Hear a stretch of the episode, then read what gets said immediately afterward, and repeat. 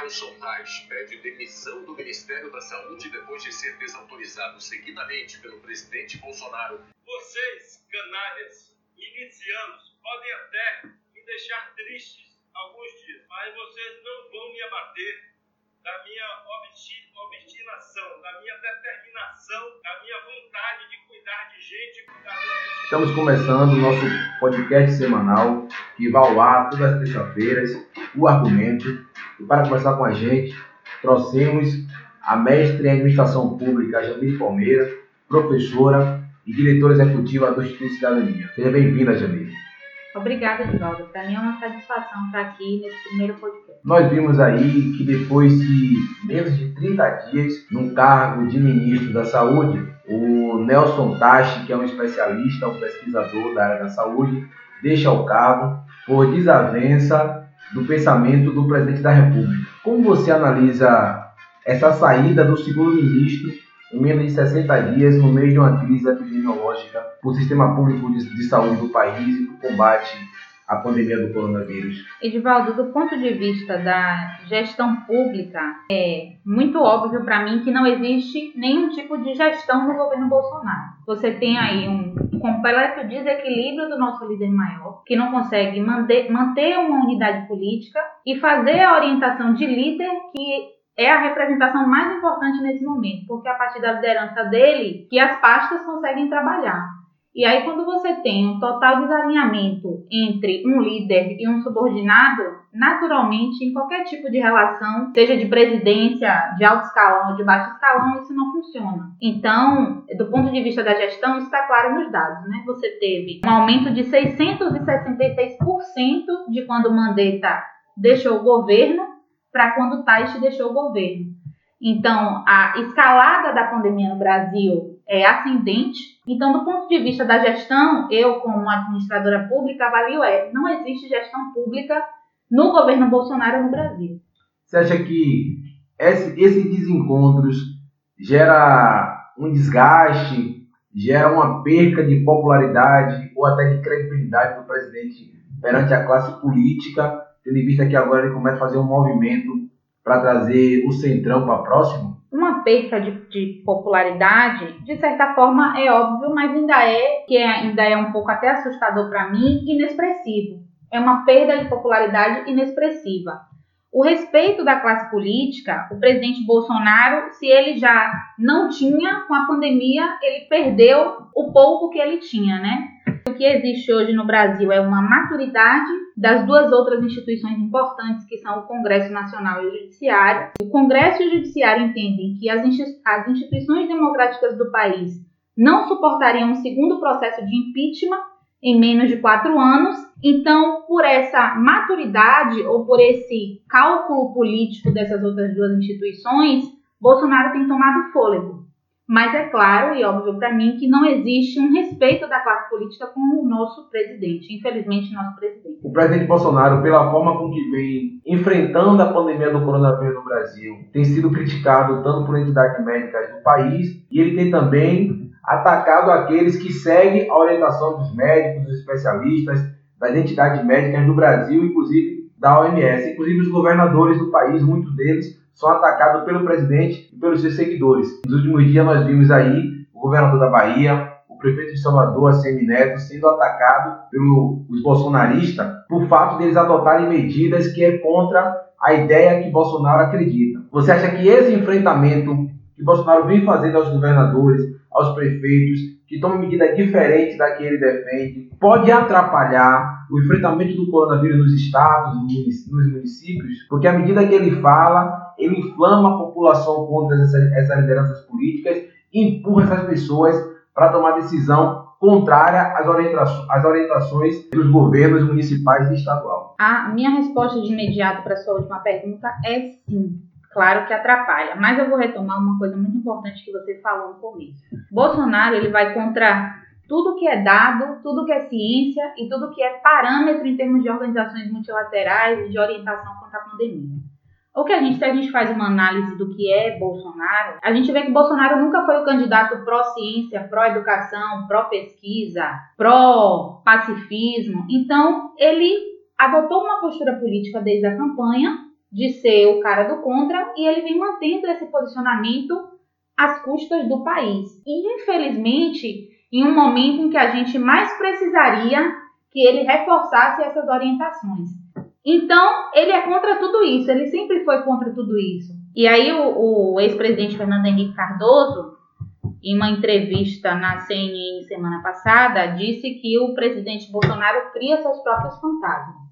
E eu concordo com ele porque um candidato que vence uma campanha dizendo que vai acabar com ideologias e constrói um governo que não poderia ser mais ideológico em todas essas perspectivas. Então é importante a gente retomar isso que você falou no começo. Então ele nunca foi pró nada do que é sensato. E se atrapalha, do ponto de vista da gestão e da política, claro que atrapalha. Mas se a gente observar uma coisa interessante, entre 11 e 13 de maio, uma instituição de Salvador fez uma pesquisa de popularidade sobre Bolsonaro. E por incrível que pareça, mesmo na Bahia e no Nordeste, que Bolsonaro não tem uma expressividade, né? Ele não, não, nunca teve uma expressividade. Aqui não é um território político de Bolsonaro, nunca foi. Mas ele oscilou positivamente dois pontos percentuais, de 29% para 31%. Então, o que eu percebo ainda, e é o que a gente precisa construir no Brasil, uma nova perspectiva de política, é que a classe alta da política, digamos assim, entende a política a partir de uma perspectiva e nós, a massa, entende a política a partir de outra perspectiva. É por isso que a gente tem é, pensamentos tão, tão, tão distantes entre a classe política e as pessoas que essa classe política representa. E isso é um grande problema para o próprio processo político no Brasil. E aí, aqui na nossa cidade, em Camaçari, no último final de semana, nós percebemos que houve uma movimentação de um grupo de empresários que foram para as ruas para exigir a reabertura do comércio, se utilizando de um discurso de uma crise econômica, que vai todo mundo ficar desempregado. Inclusive, eles têm até uma pesquisa. Vou, falar aqui a você uma parte da pesquisa deles.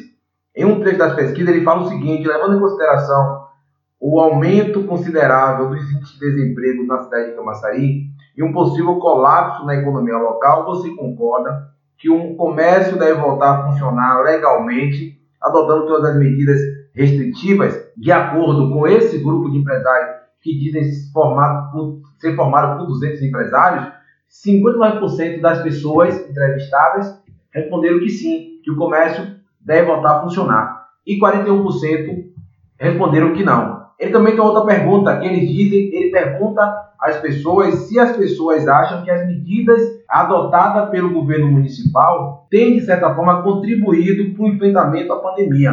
De acordo, sempre lembrando que de acordo com a pesquisa divulgada por esse movimento de empresários que é o Move Camaçari, eles dizem que 15% das pessoas que foram entrevistadas acham que sim, que as medidas municipais ajudam no combate ao coronavírus. E 47% acreditam que, em parte, essas medidas ajudam e 38% acreditam que não ajudam. Então, essa pesquisa, esse movimento dos empresários fazendo carreada na rua, você acha que isso pode, de certa forma, mudar o comportamento do governo municipal em relação ao enfrentamento à pandemia do coronavírus? Você acha que esse posicionamento dos empresários pode fazer com que o governo municipal tome outro caminho? Edivaldo, eu acho que eu acho que sim, que pode, mas acho que se o nosso gestor público municipal fizer isso, é uma decisão nesse momento estritamente equivocada. E aí eu não posso deixar de fazer um comentário com meu olhar de pesquisadora, né, que é a minha verdadeira paixão. Veja como as perguntas elas se complementam e reforçam uma crença desse grupo de empresários. Eles fizeram uma pesquisa em que eles perguntaram se a pessoa acha que as medidas que estão sendo tomadas pelo governo municipal ajudam no combate. E aí 15% só acham que ajuda. Aí depois eles fazem uma outra pergunta. Você acha que o comércio deve reabrir? E 59% diz que sim. Então, já que as medidas que estão sendo tomadas pelo governo não estão sendo suficientes, então vamos reabrir o comércio e vamos lidar com os problemas que virão posteriormente. Isso é uma pesquisa completamente tendenciosa, né? Sem falar, é, eu costumo dizer, enquanto pesquisadora, que os números me dizem pouca coisa sem contexto. Quando você fala que 59% querem abrir o comércio, você não está me dizendo muita coisa porque eu não sei em cima de quantas pessoas estão essa porcentagem. Pode ser duas pessoas, pode ser três, quatro, cinco. Isso não me diz muita coisa. Isso não me diz o extrato social de quem respondeu essas perguntas. Isso não me diz a escolaridade das pessoas que responderam essa pergunta. E tudo isso, quando você faz uma pesquisa, é importante, porque cada extrato social pensa e é influenciado e tem acesso a informações de determinada maneira. Então, se eles é, fizeram essa pesquisa em um grupo de pessoas que é próximo daquilo que esse grupo de empresários acredita, é óbvio que esse número vai dar sabe? Então, é, a transparência de um processo, de, um, de uma pesquisa, para quem é pesquisador, é fundamental. Então, essa pesquisa não é parâmetro para o governo municipal tomar nenhum tipo de decisão. É, eu quero agradecer aqui a sua presença no nosso podcast. Muito obrigado pela sua, pela sua participação. Então, esse foi mais um argumento, nosso podcast semanal.